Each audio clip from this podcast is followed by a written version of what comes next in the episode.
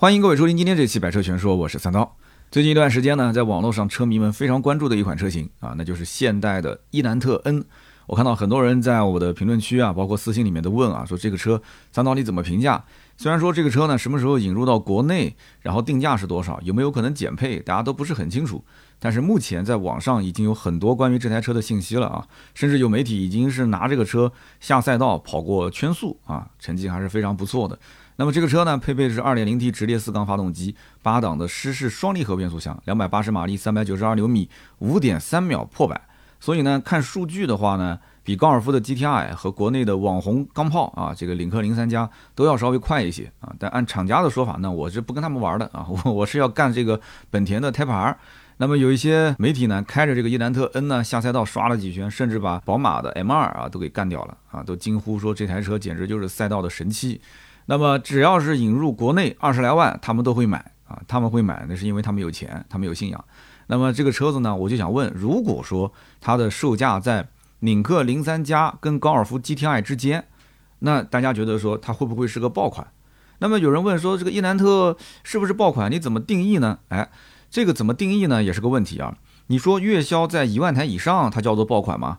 还是说它订货要等三个月，甚至是原价还是加价，这个才叫做爆款呢？性能车呢，说到底本来就是一小波人关注的这个市场，它的这个受众群体非常非常少。新玩家的进场，它必须是跟老玩家进行一个零和博弈，就是你来了一款新的性能车，那你其实吃的还是原来那一部分老性能车的这个车主，他们进行一个二次消费。因为国内的玩性能车的这个人群啊，这几年一直没有爆发式的增长，甚至还有一些流失。而这个玩性能车，你身边只要有人玩，你知道，它基本都是老玩家带新玩家入门。你才有可能会增加一些玩性能车的萌新的小白，要不然的话，你一问三不知，你也不会没有人带你一起玩，你剃头挑子一头热。玩性能车跟打游戏很像啊，没有个四五个人一起组队的话，你一个人玩玩不了多久，你觉得就没有意思了。很多东西啊，它其实包括改装，它是要走很多弯路的。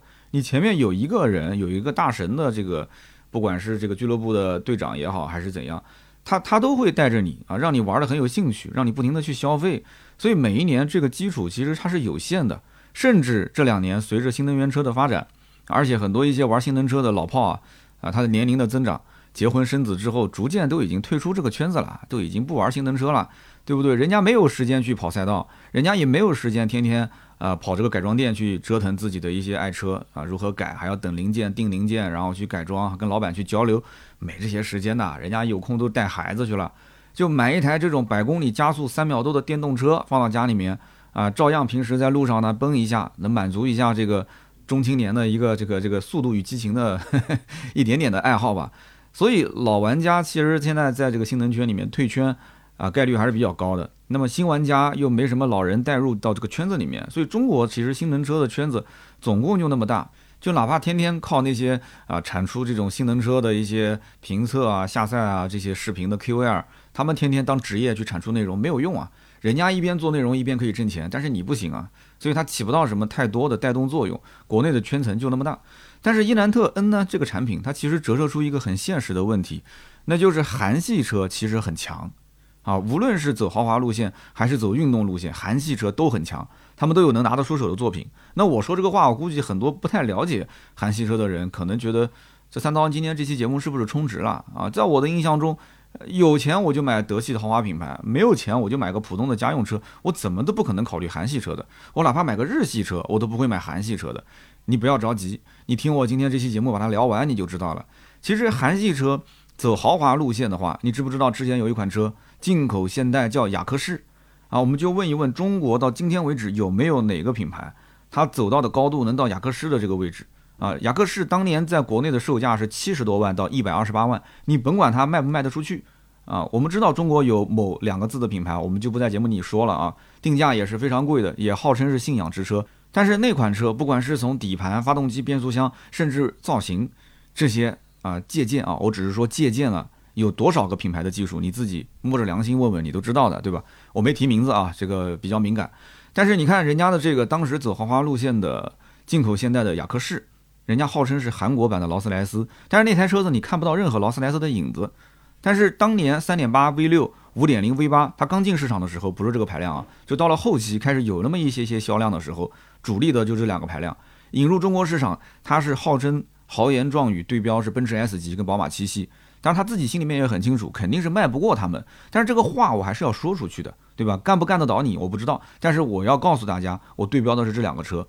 那我以前认识个老板啊，二零一二年买了一辆这个雅克仕，开到今年啊，二零二一年啊，今天这个节目已经是二零二二年了，那就是去年。他那个车呢，开到二零二一年的下半年啊，也是有个二十多万公里了。然后意思就是说想换这个奔驰的迈巴赫 S 级，问这个车能估多少钱？二手车贩子都不好意思给他开价，为什么呢？其实二手车贩子还是识货的，一看这个车，稍微了解一下就知道，这台车的定位档次基本上就是七系跟这个奔驰的 S 级。但是真正估价，没有人敢给他开一个这个高于市场行情的价格，因为大家都知道这车不好卖，就是放到二手车市场里面没人认识这个车，所以这台车子最多最多估多少钱呢？估十小几万，十小几万是什么个概念呢？就是同样二零一二年的奔驰 S 级的话。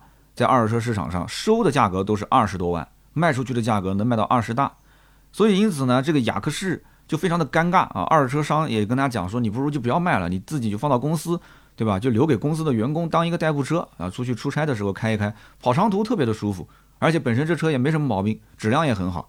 我跟你讲，这就是现实，没有办法。就是你要是说产品力的话，雅克仕其实这个车子它没有说在这个级别里面跟 S 级跟七系它弱到哪里。但是在当年的进口现代的销售体系里面，这台车子是一个极其极其难卖的车子，就甚至于进口现代的经销商都不愿意进货。但是你要如果不进这个车的话，那对不起，那其他好卖的车我就不给你分配资源。所以它是一个捆绑销售的这个逻辑，就是厂家要发货给经销商，因为进口现代跟北京现代当时还是两条销售体系啊，所以因此呢，进口现代一共就那么几款车，你还有那么几款好卖的车子。你就只能是就着它来挣钱了嘛。但是当时进雅克士就等于是强迫经销商一定要卖，因此经销商拿到这个车子就得要贴钱把它卖出去。那么在贴钱的基础上，这台车无论优惠多少钱，销售顾问一旦卖出去一台就可以提成一万块钱。那有人讲说，哎，三刀，人家进口现代的提成你怎么这么清楚呢？因为原来那家店离我们店不是很远啊，而且呢我还帮他们店卖过一台，所以我非常清楚这里面提成是多少啊。但是有人讲，重赏之下必有勇夫。但是对不起，我告诉你，优惠那么多。以前我讲一句话叫“只有卖不出去的车，没有卖不出去的价格”。但是我告诉你，这还真是有这种啊 卖不出去的价格的车，因为根本就没人知道，没人了解，没人第一能想到这个车。那有什么办法呢？你给再多的优惠，再多的一个提成政策，还是卖不出去。所以最后呢，只好是退市。而这个韩系车，我刚刚讲是走豪华路线，对吧？我们再说走性能路线。如果说走性能路线，就不得不提早年的劳恩斯酷派。劳恩斯酷派的英文叫 Genesis Cooper，哎，有人听这个英文，我发音不太标准啊，Genesis，Genesis，哎，是什么？杰尼赛斯，对吧？当年叫劳恩斯，实际上劳恩斯酷派已经在国内当时车迷的就这种性能车车迷圈有很高的地位了。就是你今天在二手车市场，你去淘劳恩斯酷派，哎，你跟老板讲，你帮我找一辆劳恩斯酷派，老板当时看你的眼神就不一样了，一看这哥们儿就是玩车的啊，就你找到这个车，大多数也都有改装过的痕迹。但是很可惜，进口现代它的经销商网络在二零一七年前后已经基本上全部退网了，而且当年退网闹得还是挺大的，就是给经销商的补贴政策还是比较差的啊，也不允许这些经销商从进口现代退网，然后再重新去并到这个呃这个北京现代里面，所以你退了就退了，北京现代你要想再做，你就去重新申请，所以当时伤了一大批进口现代的经销商的心，那当然了，车主也没有进口现代的售后了，那也伤了车主的心。那么劳恩斯酷派可以说是一台非常不错的好车，但是呢，只怪它投胎投错了品牌啊。那么最近这两年呢，又在国内发布了一个新的品牌，叫做杰尼赛斯啊。大家刚刚听我讲劳恩斯酷派的时候，叫什么名字呀？叫 Genesis Cooper。杰尼赛斯，大家一看英文名，嗨，这不就是当年的劳恩斯吗？那当年的劳恩斯，对吧？也出过像酷派这种性能车。那我就想问了，你现在杰尼赛斯走豪华路线？啊，经销商渠道还是独立出来的，不就跟当年进口现代一样吗？展厅装修的又非常高大上，又通过线上下单，而且严格控制价格统一性。啊，这花拳绣腿的原地打了一套拳，你打了一套拳有什么用呢？杰尼赛斯，我到现在我都没有弄明白，买它的理由除了新鲜感还能有啥？其实你倒不如直接把当年现代的，你别说什么 N 系列了，你直接把当年现在的这个劳恩斯酷派，你给它直接引进过来，第一辆车就是酷派。先激起大家的回忆，杰尼赛斯酷派，对不对？你激起他的回忆，然后你现在你什么现代的什么伊兰特 N 啊，什么 N 系列，你直接把 N 系列放到杰尼赛斯的品牌里面嘛？那么大家自然会联想到什么？联想到奔驰的 AMG、宝马的 M 系列跟奥迪的 RS，对不对？然后再一看价格，嚯，这个价格就跟一个普通的 BBA 一样，那我就能找到一个买它的理由啊，对不对？哦，原来如此，杰尼赛斯的车这么凶啊！我只要用一个 BBA 的价格，比方说奔驰 C 的价格，我就能买到一个。就堪比是奔驰的 C 四三或者是 C 六三这个性能的一款这个杰尼赛斯，我用一个宝马三系的价格，我就能买到一个堪比宝马的 M 三的这个性能的这样一款车杰尼赛斯。哎呦，那我肯定觉得很值啊，超级值啊！哪怕你就比正常的三系的顶配贵一点，我都能接受；你比正常的奔驰 C 的顶配贵一点，我都能接受。大家想一想，是不是这样一个概念？你既把你的价格往上抬了，同时你这个品牌在很多人的心中，它就是一个 AMG 啊，或者是 M 或者是 RS 的一个平替车型，它又是直呼真香，又是内心当中还有一种好像是占到便宜的感觉，同时品牌力不是又提上去了吗？所以劳恩斯酷派就是杰尼赛斯酷派，应该是杰尼赛斯的第一款车。然后现在的什么伊兰特的 N 系列或者是现代 N 系列，根本就不应该放到北京现代的这个体系里面去，就应该放在杰尼赛斯的体系里面玩嘛。所以我就一直没搞明白他在想什么。大家现在回头看一看这个伊兰特 N，它是怎么玩的？伊兰特 N 用一个 2.0T 的高功率发动机，加上一个八速湿式双离合变速箱，然后配上19英寸的轮圈，加上米其林的高性能 PS4S 轮胎，然后前面呢给你配一个14.1英寸的大单活塞的刹车，然后集成式的驱动桥，还有让 GTI 车主羡慕到流口水的 eLSD 电子限滑差速器啊，防止你推头。尽量限制一点，然后还有个 RMDPS 的一个扭矩驾驶辅助系统，还增加了一个 NGS 系统，可以让发动机瞬间增加十马力。可是大哥啊，这是一台伊兰特啊，这是一台伊兰特，老百姓心目中满地跑的出租车啊，现在其实连出租车都谈不上了，就是变得已经有点四不像了。呃，有伊兰特的名字，但是长得对大家都不是很熟悉了。那么中国老百姓他觉得这台车子就应该是一个十到十二万块钱的入门级的家用轿车。而且十到十二万的竞争对手还有那么多，对不对？日产的轩逸，新款老款放到那个地方给你选，什么伊兰特啊啊，什么大众的宝来啊，一堆的车子在那边。那我为什么要买它呢？你给它整那么性能又干啥呢？所以我感觉现代是把力气花错了地方。就如果他要是仔细研究一下国内的市场，真正想玩车的那群人。人家早就用索纳塔时代和起亚的 K 五这些车，它不就是 2.0T 发动机吗？然后外挂电脑刷到了300马力、430牛米了，已经有人这么玩了，还等你什么伊兰特 N 做啥呢？当然了，有人要说了，哎，人家是原厂调教，对吧？人家是宝马的前 M 运动的这个负责人过来做调教的，整车强化、赛道性能。那你要如果说聊这些的话，那不错，那你是赛道大神啊，你是发烧友级的这个改装玩家。可是你都已经是这个级别了，你还差这点钱吗？你偏要去买个伊兰特 N 吗？呃，你说我就是喜欢小众啊，我要走窄路，对不对？那你要保持你这份傲娇嘛，对吧？那么大部分人呢，还是属于仅仅想要稍微体验一下所谓的性能，但是呢又不十分激进的车型。就像吃火锅的时候啊，服务员问你说你是要清汤还是要微辣还是要重辣？我相信大多数人应该不会选重辣吧。那么但是你这个清汤，我都吃火锅了，我还吃什么清汤呢？一般都是选个微辣。啊，因为有一点点辣就可以了，不行我再加。可是如果是重辣，那到底有多辣？我心里没有底，对吧？你说你是性能车，你有多性能？我心里没有底。你不要到时候吃个两口你就扛不住了，对吧？这一桌子菜不就浪费了吗？你玩个性能车玩个半年，你说你扛不住了，那你这几十万不就浪费了吗？就实际上现代的 N 部门从二零一三年成立啊，二零一四年挖来了宝马的 M 部门的总工程师啊，号称叫 AB 哥，那么。重金打造的 i20N 拿下了 WRC 的冠军，i30N 拿下了 WTCR 的冠军。在这里我问一个问题：i30、i20 是什么车？你知道吗？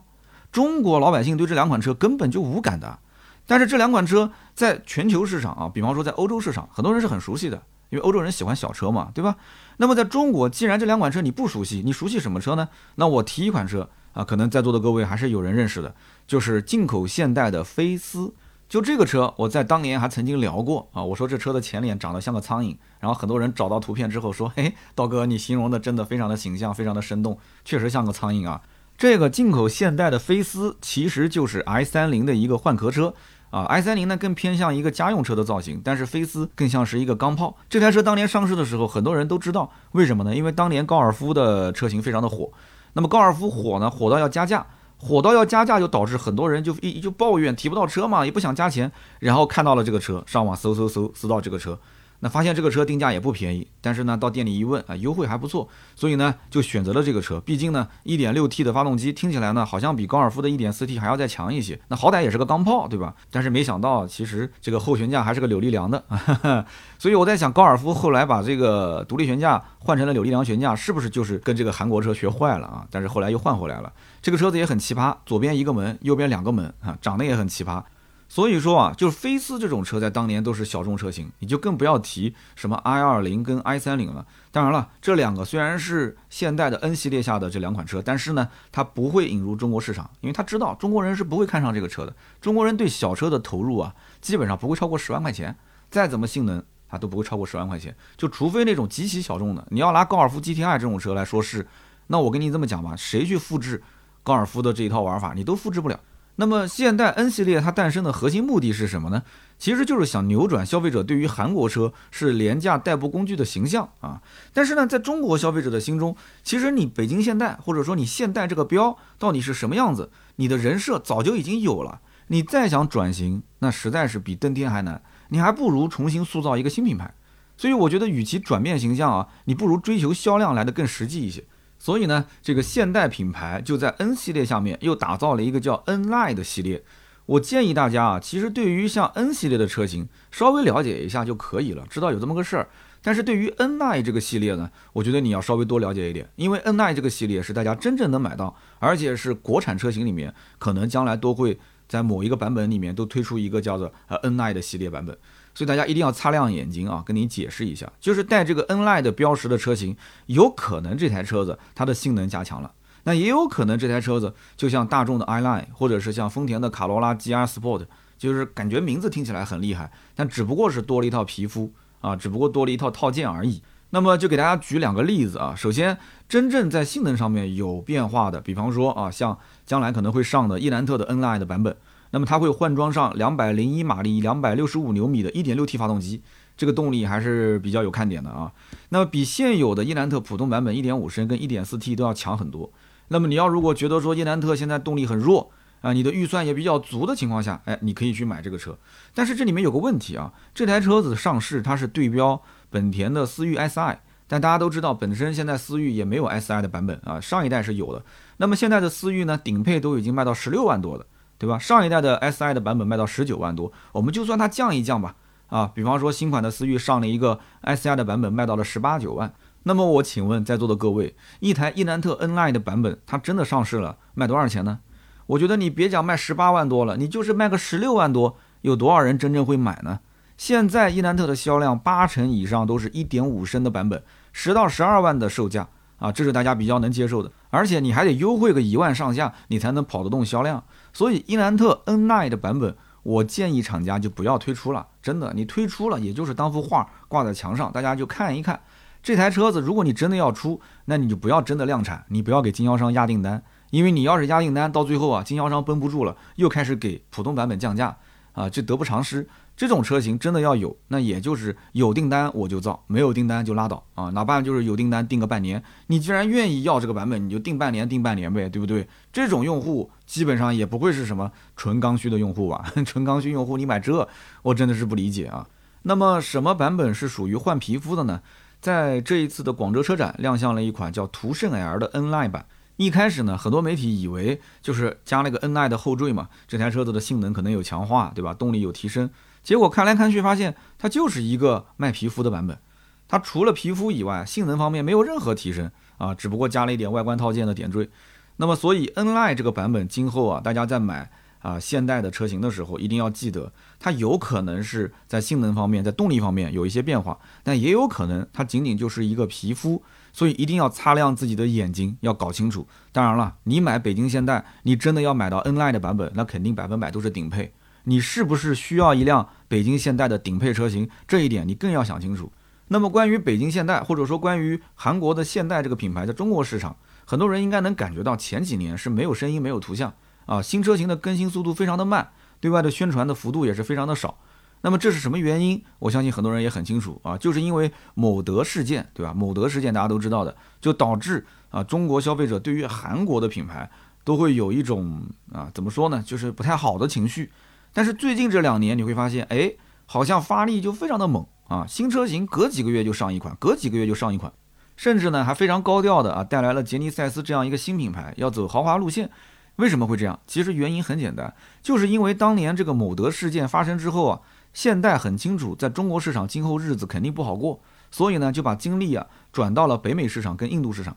那么中国消费者，你再怎么看不起人家韩国车，你要知道一件事情，人家现代集团好歹是全球排名前五的车企啊，有人讲是前四，最新的数据我没查到，反正不是第四就第五，就是人家在欧洲市场卖的也非常好，北美也不错，印度也很好。我这边还有几个是这个柬埔寨老挝的这个听友。当时我记得跟他们聊天的时候，他们那一代卖的也不错，就韩国车的性价比很高。那么最近这两年，因为全球疫情的原因，国外的汽车市场不景气，所以现代集团就又想着要回到中国市场来发力了啊！毕竟也沉寂这么多年了，对不对？那么这一轮的伊兰特 N 的宣传，其实就是配合全球现代的宣传节奏，走一波流程而已。就是在中国市场啊，韩国车到底代表着什么？难道厂家自己不清楚吗？它就是个工具车，它就是中低端车型。性价比还可以，但又不是很突出，产品能说得过去，但又不是首选车型。如果啊，一个消费者他预算五到十万，你说买什么车？大把的国产车可以选，是吧？那如果说十到十五万的预算呢？国产的紧凑级 SUV 有很多，销量非常好，一个月卖三四万辆的，对吧？哈佛啊，包括长安啊。那么合资的紧凑级轿车呢，也有大把的可以选，十到十五万的，十五到二十五万的可以买到什么车呢？一般都是首选合资的 B 级车。或者是合资的这种紧凑级的 SUV 也大把的可以选，二十五万到三十五万，你看什么车？很多人到了这个预算，基本上都是买豪华品牌了，是吧？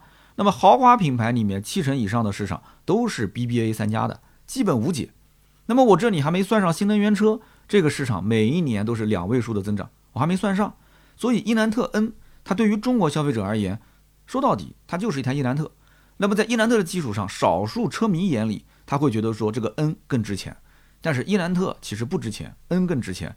那么 N 更值钱，其实在他们眼里值钱值在什么地方？就是值在官方提前给你改好了这个车，相当于就是省下了不少改装的钱。那么，但是我觉得现代的厂家肯定是不愿意让车迷啊把自己当成是一个官方的改装厂。我请了一个宝马的大神工程师啊，帮你改好了车，然后你还希望我的价格尽量低，配置尽量高。那你说现代搞这么一个性能车部门，他图个啥？什么都得好。但是价格又不能卖得贵，那那那他只能图一件事情啊，他就是希望能够用车迷的影响力，能够带动现代品牌的品牌力，就可以让更多的消费者从韩国车身上找到一些可以吹牛逼的资本。所以呢，说到底就是一门生意，他就是希望这些影响力啊，可以下放到那些普通韩系的车型上，努力的去增加现代品牌在中国市场的占有量，就这么简单。那么这里面还有一个大的背景，我希望有些人也能知道，就是你看啊，高尔夫的 GTI 的新款是不是这两年刚刚上啊，开始陆陆续续交付。那么本田的 Type R 马上又要来了，两台都是前驱的性能车，钢炮是吧？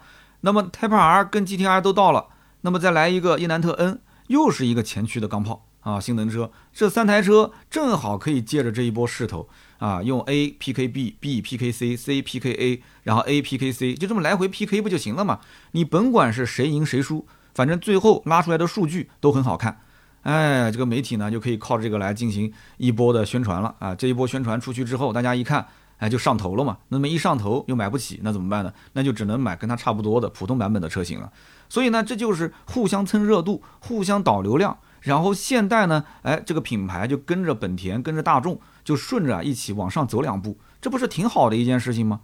但是我觉得在中国这个市场啊，这么玩已经是太落后了。这么玩想把品牌的整体的这个趋势带上去，也非常的困难。就现代的这个标，它在中国市场就撑不住二十万以上的价位。即使我们知道这个什么 N 部门的总工程师就是前宝马 M 部门的工程师，即使我们知道 i20N 拿了 WRC 的冠军，i30N 拿了这个什么 WTCR 的冠军，但是这又能怎样呢？在中国市场，谁认这个东西呢？啊，你去看一看，标致雪铁龙拿了多少年的 WRC 的冠军了？最后在中国市场都快倒闭了，这什么原因啊？如果有当年买过206的车主啊，我们节目评论区可以聊一下，有没有当年是冲着 WRC 冠军去买的？有，肯定是有，但是极少。绝大多数的人根本不了解什么叫 WRC，什么叫 WTCR，这什么个比赛啊？那到底意味着啥啊？有这个钱去搞比赛，你不如多搞点配置，对吧？给我们老百姓一些实惠。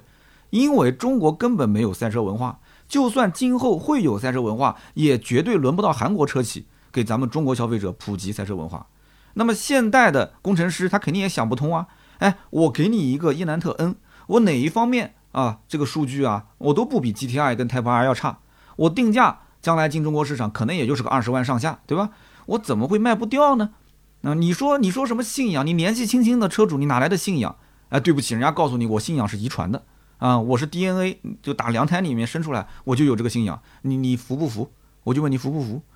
所以对于大多数消费者而言啊，他们对于韩系车的要求或者说需求，仅仅就是什么高可靠性，你不要坏，然后免费保养、免费保修，然后价格便宜，配置呢相对丰富一些就 OK 了啊。比中国的国产车型呢要稍微贵一点呢，我也能接受，对吧？你你说价格一样，那是最好。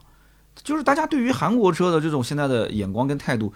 就不能比国产车型要高多少？你是高的稍微多一点点，人家都不会觉得说这车子有什么可买性。就是汽车厂家经常宣传的所谓什么运动车型，你要知道，运动车型只是表面上运动，而绝非赛事的运动。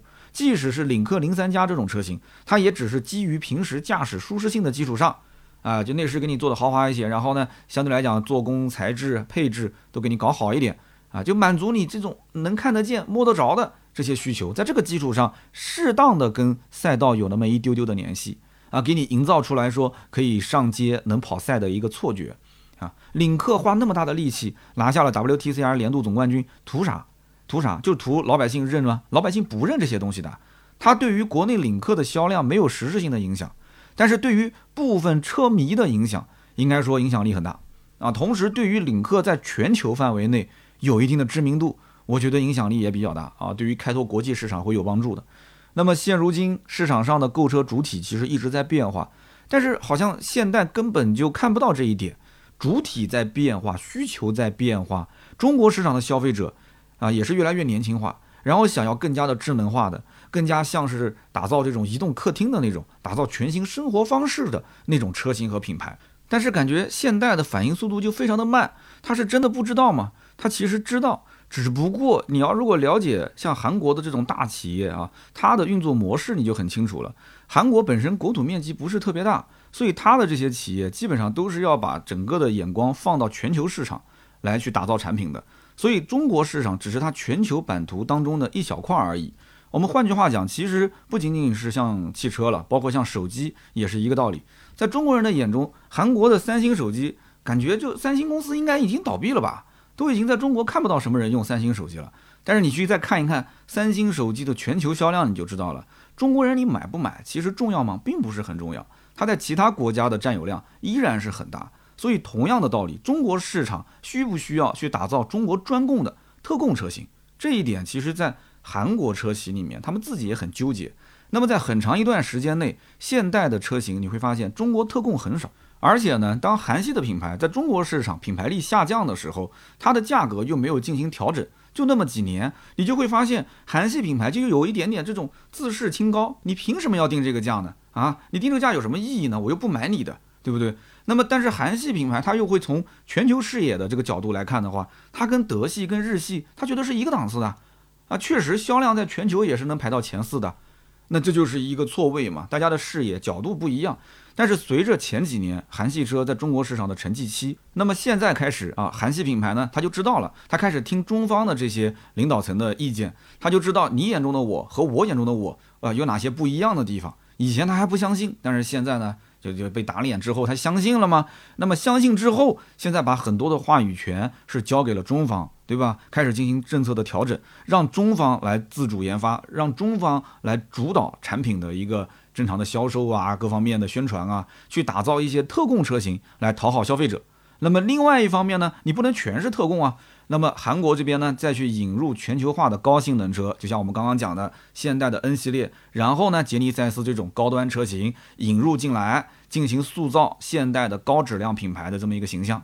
其实呢，在我看来啊，这些做法也是被逼无奈之举。而且有些事情呢，错过就错过了，你再想扳回一局，真的是比登天还难啊！中国没有汽车赛事的土壤，消费者无法对于这个 N 系列产生共鸣。杰尼赛斯它到底又豪华体现在哪儿？大家看着也是一脸懵逼。而且市场大环境又是电动化，又是智能化，这是个大势所趋啊！你现在这个时间节点去折腾燃油车的高性能和燃油车的豪华感，那么到头来我觉得可能是竹篮打水一场空啊！好的，那么以上呢就是本期节目所有的内容，感谢大家的收听和陪伴。那么最近呢，如果正好有人在考虑高尔夫的 GTI 和领克零三加啊，或者说你是一个土豪，今后再考虑呃进入到国内的本田的胎盘儿，哎，我们可以在留言区交流交流。就是这个伊兰特 N，如果将来进入到国内的话，哎，它如果进口进来，它是不是你的菜？什么价位你愿意接受？那么关于伊兰特 N Line 啊，这种带套件的啊，带小小幅度的这个动力增强的车型，普通那些买 A 级车的消费者。你说我预算就是个十五六万、十四五万的，你愿不愿意花个十七八万啊？你去买一个伊兰特 N Line 的版本，一点六 T 的，那么到底是不是你的菜？大家在评论区呢也可以交流，评论转发是对我最大的支持，我也会在留言区抽取三位，赠送价值一百六十八元的芥末绿燃油添加剂一瓶。那么下面呢是关于上期节目的留言互动环节，在读留言之前呢，啊，我们再次感谢大家啊，我们的这个香肠的预售啊，黑猪肉香肠的预售呢，在十二月三十一号就结束了，但是呢，我们这个呃黑猪肉香肠正常还是售卖。